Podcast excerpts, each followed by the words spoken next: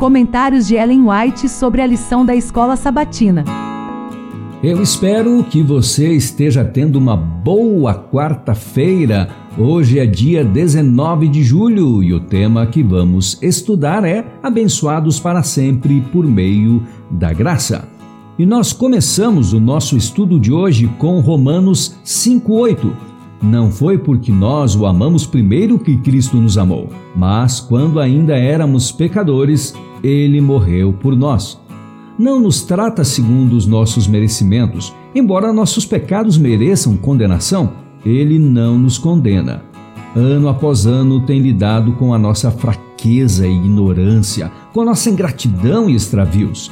Apesar desses desvios, nossa dureza de coração, nossa negligência de Sua santa palavra, Sua mão ainda se acha estendida para nós. A graça é um atributo de Deus, exercido para as indignas criaturas humanas. Não a buscamos, porém ela foi enviada a procurar-nos. Deus se regozija em conceder-nos sua graça, não porque sejamos dignos, mas porque somos tão completamente indignos.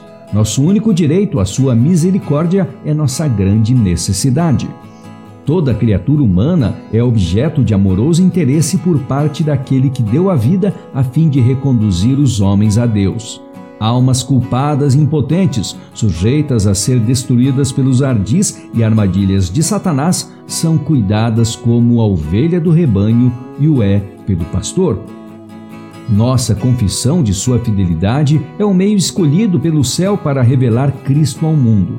Cumpre-nos reconhecer sua graça, segundo foi dada a conhecer por intermédio dos santos homens da antiguidade. Mas o que será mais eficaz é o testemunho de nossa própria experiência. Somos testemunhas de Deus ao revelarmos em nós mesmos a operação de um poder divino. Cada indivíduo tem uma vida diversa da de todos os outros e uma experiência que difere muito da deles. Deus deseja que nosso louvor ascenda a Ele levando o cunho de nossa própria personalidade. Esses preciosos reconhecimentos para louvor da glória de Sua graça, quando fortalecidos por uma vida semelhante à de Cristo, possuem irresistível poder, o qual opera para a salvação de almas. É benefício para nós conservar viva na memória cada dádiva de Deus. Por esse meio, a fé é fortalecida para invocar e receber mais e mais. Há maior ânimo na mínima bênção que nós mesmos recebemos de Deus do que em todas as narrações que possamos ler da fé e experiência de outros. A alma que corresponde à graça de Deus será como um jardim regado. Sua saúde apressadamente brotará, sua luz brilhará nas trevas, e sobre ela se verá a glória do Senhor. No incomparável dom do seu Filho, Deus envolveu o mundo inteiro com sua atmosfera de graça tão real como o ar que circunda o globo. Todos os que escolherem respirar essa atmosfera vivificadora viverão e crescerão alcançando a estatura de homens e mulheres em Cristo Jesus.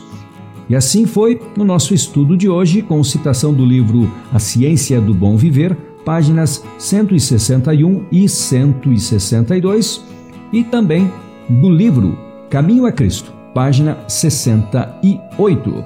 Amanhã é quinta-feira e teremos o estudo Salvos por Deus. Até amanhã.